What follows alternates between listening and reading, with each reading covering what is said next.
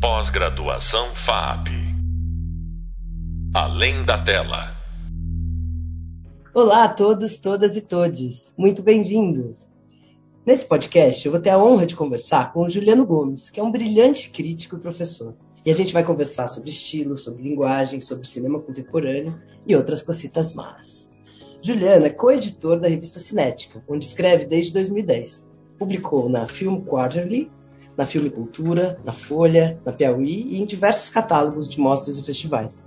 Foi júri do Doc Lisboa, da Mostra Tiradentes, do Cachoeira Doc, Fronteira, e foi do comitê de seleção do Sheffield Doc Festival. A gente vai conversar aqui sobre como e onde a gente percebe o estilo de uma diretora ou diretor, quais estilos que estão mais vibrantes hoje em dia, tendências, cinema de fluxo, slow cinema, autoficção, e também do processo de direção nessas e em outras tendências dos últimos 30 anos. Falar um pouquinho sobre tudo que interessa pra gente que está pensando em fazer cinema daqui para frente, com esse cara que, que sabe olhar como cineasta e também pensando como crítico um olhar super rico. Juliano, muito, muito obrigado por aceitar o nosso convite. Super bem-vindo. Ah, estou muito feliz de estar aqui, estou muito à vontade. Sempre um prazer conversar com você. Espero que seja igualmente prazeroso para quem vai ouvir. Ju, vamos começar assim pelo, pelo básico. Como você está olhando, né, como crítico, para o trabalho de um diretor ou de uma diretora, aonde você sente que você percebe o estilo desse diretor ou diretora? Você acha que isso está na mise-en-scène, está na câmera, cada um vai por um lado, é, né, o estilo a gente percebe cada hora de um jeito? Me fala um pouco a tua percepção sobre o que seria o estilo né, no cinema. É, isso é engraçado, Moira, porque eu acho que isso é um pouco como as pessoas. Existem pessoas que têm um jeitão que você já percebe logo de cara e que você já sente. Você fala, nossa, essa pessoa é falastrona, essa pessoa tem um jeito de andar, essa pessoa tem uma timidez excessiva, essa pessoa tem um jeito de mover as mãos. Só que às vezes tem pessoas que você demora algum tempo para perceber a particularidade. Eu sinto que os filmes também é assim. Tem filmes que você sente esse jeito, que no fundo o estilo talvez pode te dar uma resposta sintética, talvez seja mesmo o jeito. Só que esse jeito ele pode se expressar em toda e qualquer coisa. É, mas às vezes é, uma, é algo que a gente percebe pelo acúmulo de cenas, pela repetição de um recurso, é, ou às vezes a gente já vê pelo um jeito de enquadrar uma certa um traço mais uniforme, mais chamativo, mas é, pode estar de certa maneira em, em, em, todos os, em todos os em todos os lugares mesmo de um filme. Às vezes é até uma forma de ter um assunto de interesse que vai se sugerindo numa cena ou outra de maneira mais ou menos surpreendente, mas é... enfim, é é um pouco o jeito, uma espécie de charme que você vai percebendo uh, e que tem uh, filmes, podemos dizer, mais exibidos e filmes mais tímidos em relação a isso. Então é sempre um barato, porque no fundo é tão infinito quanto o jeito das pessoas. É, e é bacana porque o estilo, ele certamente é algo que, em alguma medida, as artistas é formado pelo que as artistas desejam fazer, mas a gente, como pesquisadora, como crítica, como professora, a gente também percebe coisas que eventualmente a artista não quis fazer, só que, que os, só que os filmes revelam de maneira é, involuntária. Então isso é sempre um barato ficar em busca dessa assinatura, desse jeito, dessa, desse, desse modo mesmo. Eu, isso é sempre uma coisa muito estimulante para mim, tanto como espectador é, apaisana, quanto trabalhando como crítico, enfim. De, de, o que eu quero dizer? De perceber isso. No fundo, a gente está sempre. É, eu, pelo menos, estou sempre em busca disso, né? Qual é o, o paladar, qual é o, o, o é o gosto específico da, da, daquele filme, daquele trabalho, né? Você vai é, é, muito gostoso ver um filme de alguém que você vê pela primeira vez, de você buscar onde está isso, porque às vezes está em coisas muito pequenas, às vezes é uma forma de, de cortar o plano um pouco depois ou um pouco antes do que a gente espera, uma relação do silêncio com a fala, enfim, eu acho que o, a infinitude dessa questão é uma das maiores graças da arte do cinema. Sabe que o Billy Wilder tinha uma frase que eu, eu costumo repetir para meus alunos, que é, ele fala assim: filmes complexos você pode contar de uma maneira simples. Filme simples é melhor você contar de uma maneira complexa. E, e, isso é uma máxima que eu uso bastante na minha orientação de direção nos projetos, assim, no sentido de que às vezes quando a narrativa é muito complicada, assim, ela tem muitos elementos narrativos que precisam ser compreendidos.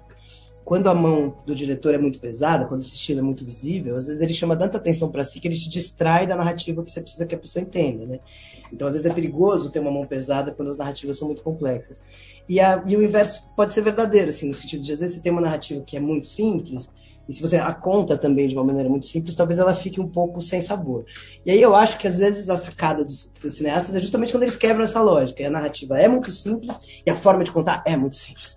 Ou a narrativa é complexa e se conta da maneira mais complexa possível. Então, é, eu acho que a regra não é que ela tem que ser seguida, mas ela é um, é um bom parâmetro né, para se pensar assim. E aí a minha pergunta seria: é, mão pesada, mão leve, né? É, você acha que isso é um jeito de olhar também, assim, pensar um pouco, é, não, porque não que isso tenha algum tipo de juízo de valor, sabe? Quero dizer assim, uma, uma direção que é mais auto-evidente, que chama mais atenção para si e, e, que isso, por exemplo, no Tarantino, por exemplo, é absolutamente adorado pelo público, né? Uma mão pesada, visível e querida, e ao mesmo tempo um cara que nem o Spielberg, que é um cara que tem uma mão levíssima. Você quase não vê a direção do cara, mas se você vai estudar, ela não é tão leve assim. Mas ela parece muito leve, né? E aí, analogamente no Brasil, sei lá, você tem é, pessoas fazendo narrativas extremamente complexas, como o Adirley, por exemplo, narrativas complexas e formas de contar muito complexas. E você tem a Juliana Rojas, ou, enfim, um cinema que é mais cru, que também se conta, né? Que parece ser menos. É, suportar menos na linguagem, na, na ousadia de linguagem, um cinema menos autoevidente, uma linguagem menos autoevidente. Faz sentido essa provocação? Falei pra caramba. Não, super faz. E eu acho que é gostoso pensar mesmo como você fez, que é mesmo caso a caso. Você, quando você começou a falar, eu fui direto pro temporada do André Novaes Oliveira, que é um filme que eu amo. Que ele tem um arco super simples e o André, eu acho que ele faz isso. Os filmes têm um arco, mas eles são é, indiretos de alguma maneira, né? Para aquilo se cumprir, a cada encontro, a cada etapa do que a gente podia chamar de jornada, no caso né, de uma mulher é, em busca de descobrir a si mesma, e tem também uma questão é, amorosa, afetiva, que ela tem que se desvencilhar, mas no fundo é uma mulher é, se emancipando. É, e aí tem ali uma hora e quarenta, uma hora e cinquenta, onde cada etapa daquilo ali precisa ser muito curtida, mas ao mesmo tempo, porque o que eu me lembrei é porque tem ali uma certa dispersão. Você às vezes fica na dúvida é, do que, que é mais importante ali. Então tem uma coisa, se eu usar uma palavra pesada, é quase dissimulado. Então isso é uma espécie de estilo, porque são personagens também ali na temporada que têm dificuldade de falar o que sentem. Então tem uma coisa mineira de você cheio de conversa e às vezes a conversa não fala sobre o que é mais importante. E o próprio filme também faz um pouco isso. Então eu, eu acho é um barato, assim, é algo que eu demorei muito tempo, tive que ver muitas vezes os filmes do André para perceber esse jeito, que são pessoas que estão cheias de sentimento por dentro, mas elas não demonstram.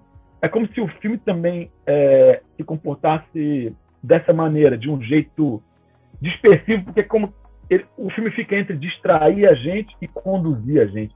Eu, eu acho isso muito bonito. Eu acho que pode ser, no fundo, toda grande artista, eu acho que a gente pode achar esse uma espécie de coração é, de características que de alguma maneira vão se vão, vão aparecendo em mais de um trabalho e é uma coisa que eu gosto muito de, de, de perceber. É, você fala do Tarantino, né? Que tem uma coisa que eu gosto muito e que hoje, com o passar do tempo, Moira, eu, eu ainda valorizo muito mais, que é e eu revendo os filmes eu, eu vejo isso que é uma das coisas porque é engraçado, Moira. Às vezes as coisas são muito evidentes. No caso do Tarantino, é, tem um prazer da conversa. Eu acho isso hoje uma coisa tão bonita e eu acho que é tão importante. É, isso não é tão comum quanto a gente acha, porque não é o filme ter fala, mas são os personagens que gostam de conversar entre si e ficam fazendo a conversa durar. É, é tão assim, às vezes ele bota é, um, um, elemento dramático, uma bomba embaixo da mesa, como no Bastardos Inglórios e tal. Mas você vê ali é, prova de morte, filmes, e desde o primeiro, pessoas que gostam de conversar e não querem que a conversa acabe.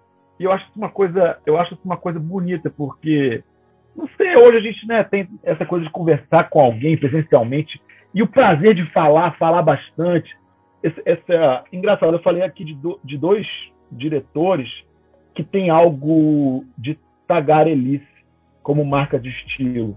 E eu, eu acho que isso não é tão comum. E isso, para mim, tem uma energia é, muito prazerosa como espectador de ver, porque tem também, tem também os atores, né? São, acho que, filmes é, onde os atores estão curtindo. É, a gente sente essa energia também e uma marca do trabalho dessas pessoas que dão corpo e alma para os filmes. Mas enfim, a gente poderia fazer aqui uma lista longa. Isso tem muitas maneiras de ser. Tem diretores do, do silêncio também, né? Que são que tem uma linhagem, uma linhagem grande. Se a gente for pegar até diretores que variam entre um e outro, né? Você pega Era uma vez Brasília do Adirley Queiroz, você vai ter muito silêncio e vazio. É... Enfim, acho que falei. é, só entrando em diálogo com isso, mas não aprofundando muito porque a gente precisa mudar de assunto, mas quer dizer, mudar de assunto não, só redirecionar, mas assim, só completando, né? Eu acho que dois filmes recentes que tem essa coisa da fala muito gostosa para mim, assim, são o, por exemplo, aquele filme do Afonso, Sete Anos em Maio, que tem aquela, a, a, aquela, né, aquela recontar, aquele recontar da história tão saboroso, tão intenso, né? na, na, palavra, e o Vaga Carne, né? Dois filmes que iam ser lançados juntos com essa sintonia verbal, né? Com essa, essa presença do ator e do verbo, né? Que é muito forte. Mas, Ju, eu preciso puxar um pouquinho para um, um outro assunto da mesma conversa, que é olhando justamente para isso, mas talvez pensando um pouco nos processos também de direção, e aí a gente pode falar de direção de elenco, pode falar de direção de câmera e tal, o que, que, você acha que está mais vibrante, né? não só nos últimos 10, 15 anos, que aí eu acho que é, tem muito consenso né? em torno dessa autoficção, dessa produção é, muito forte de Minas, de Brasília, né? a gente tem uma. Né, acho que está muito consensual a admiração a essa produção, mas também nos últimos cinco anos, assim, o que está mais vibrante em termos de estilo e como que você vê isso do ponto de vista da direção, assim, que é um pouco o foco do nosso curso, né? É um pouco difícil para mim, Moura, falar e analisar isso de uma maneira assim muito ampla e universal, sabe? Eu sinto que a ideia de uma dramaturgia mais estruturada, eu acho que ela tem ganhado força do que a gente falou é, fazendo esse recorte de cinco anos para cá. Eu acho que há um contingente menor de filmes que não se importam tanto com uma estrutura minimamente aristotélica. É, portanto, por contraste, é, quem faz isso acaba pessoalmente me interessando e eu, e eu, acho que como a história ela é cíclica e ondulatória, eu acho que já já a gente vai entrar no momento de dramaturgia mais desorganizada e de, de, de talvez mais uh, fragmentação e de uma estrutura mais, mais performática e talvez menos, menos informacional e menos narrativa. Eu acho que já já a gente vai, vai, vai encontrar isso. É, eu gosto muito, por exemplo, para pegar, digamos assim, né, uma pessoa, é, um autor do cinema contemporâneo é, internacional, eu gosto muito do que o Hong Sang-soo faz, porque são, são um coreano porque são muitos filmes muito baratos, feitos em série, uh, em torno dos mesmos motivos e que fica variando em termos dos mesmos temas, os filmes se parecem e tem um jogo de encaixe, reencaixe com as mesmas peças. E ele é um dramaturgo, né? Então eu acho que tem um jogo ali é, de subversão das estruturas dramatúrgicas.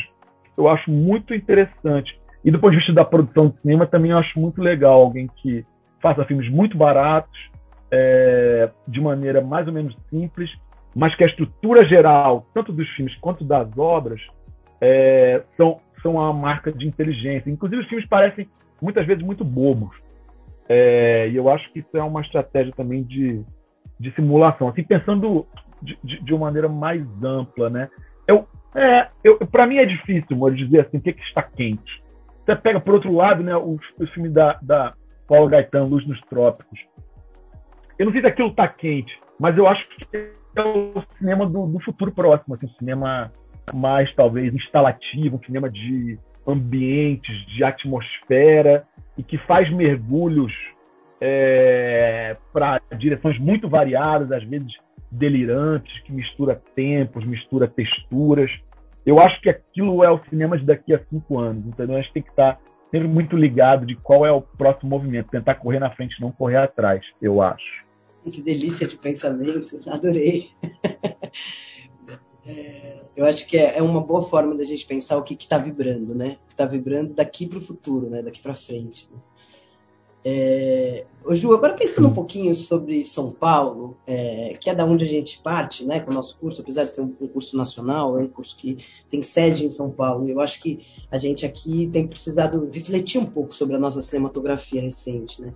Queria te ouvir um pouco sobre os paulistas, assim, o que, que você acha que anda acontecendo por aqui que te interessa, que você acha que é interessante a gente olhar, né? A gente tem, tem, alguns nomes muito em evidência, outros menos, mas queria te ouvir falar um pouco sobre a, a cena de cinema paulista assim dos últimos anos ou daqui para frente, enfim. O que, que, você pensa sobre o nosso cinema paulistino? Ai, você, você pode me dar nomes, Moura? Porque é difícil.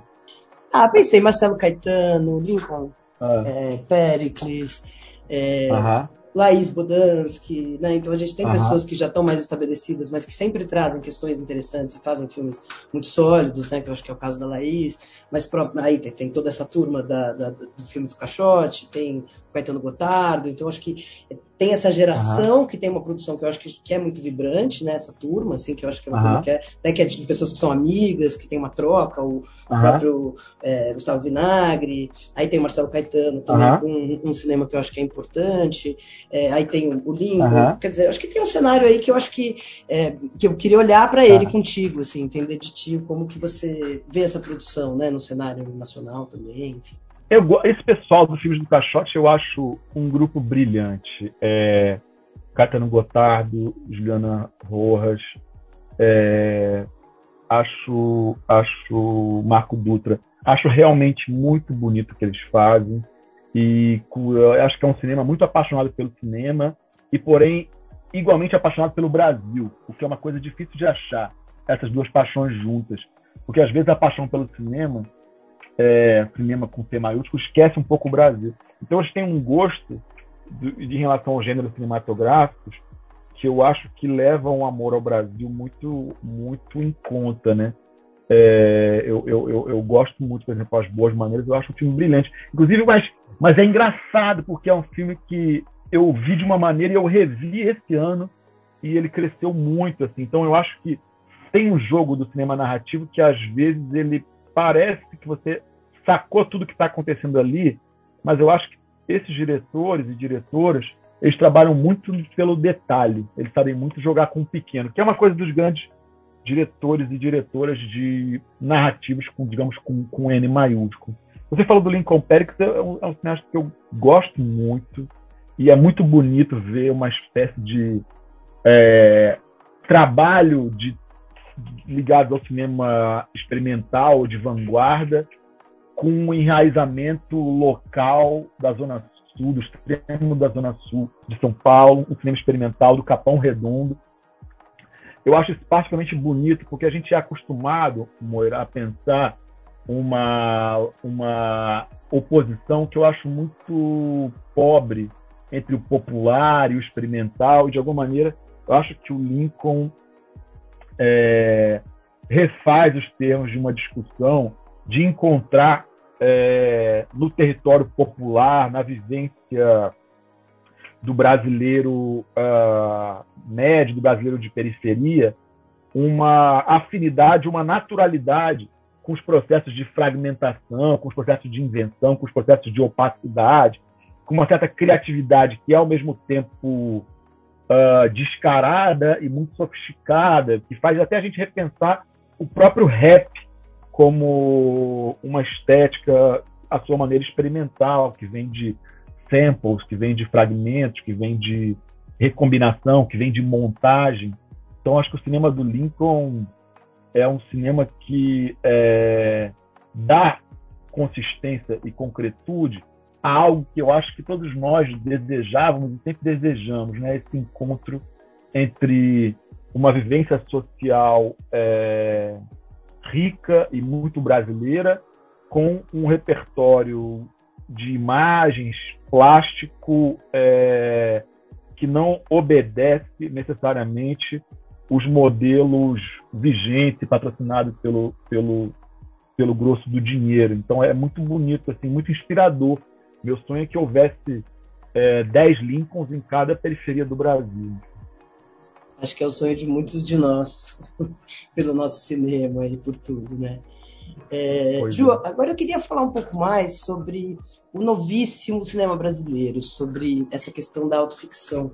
Isso é uma discussão que pinta muito nos cursos, né? um, um olhar sobre é, se, se, esse formato é um formato que está se desdobrando justamente, né, pensando, por exemplo, na transição do, do Afonso vindo do Vizinhança do Tigre para o Arábia, né, que foi uma transição estética, narrativa, em muitos sentidos. É, onde você acha que está a discussão sobre a questão da autoficção hoje em dia? Você acha que isso ainda é uma questão é, relevante? Você acha que quando a gente olha para a produção desses que começaram, né, sendo vistos como muito autoficcionais, é, se a gente olha para essa produção hoje, ela se transformou muito? Ela ainda está presente, essa questão da autoficção? Ah, eu acho, eu acho difícil que, não, que isso suma, ainda mais pensando pandemia. Eu acho que isso está, muitas vezes, surpreendentemente ligado a coisas bem materiais, a questões de produção, a questões de orçamento, a questões de, é, de lida com atores, de contratar um elenco e tal. É, eu, eu acho que isso vai ficar. Eu acho que é um traço que constitui o nosso cotidiano, né? Nós, nós somos um pouco na no nosso nossas relações sociais mediadas por tecnologias de comunicação um pouco autoficcionistas. Então eu sinto que isso vai é, há de permanecer porque é um, é um, é um tema que nos toca a todos. Eu diria que até acho que tende até a se ampliar de alguma maneira, dependendo de como a gente entende é, essa ideia. Mas eu destacaria pensando artistas que trabalham a partir dessa chave, os trabalhos continuados, por exemplo, pegando o Adirley, pegando o André Novaes, essa coisa de gente que faz vários filmes com as mesmas pessoas, trabalhar com um grupo. Um certo cinema de grupo, teatro de grupo. Eu acho total, que cinema total, de... que é uma cultura muito é. brasileira, né? Que é uma tendência muito forte no Brasil e que, que traz uma, uma vantagem muito boa, que é de aprender a trabalhar os temas, de aprofundar os temas, né, de, de, de, navegar pelos universos pessoais, não só na questão da atuação, mas também da temática. Né? É, é, é um cinema de processo mesmo, de médio e longo prazo. Sabe, eu acho isso muito bonito, traz resultados que outros métodos dificilmente trariam, eu acho. Total, total. É um pouco os coletivos também, né? Uma característica desse exato, contemporâneo. Exato, exato. Pessoal, muito, muito obrigado por ter estado com a gente e até a próxima. Beijo. Eu adorei também. Pós-graduação FAP. Além da tela.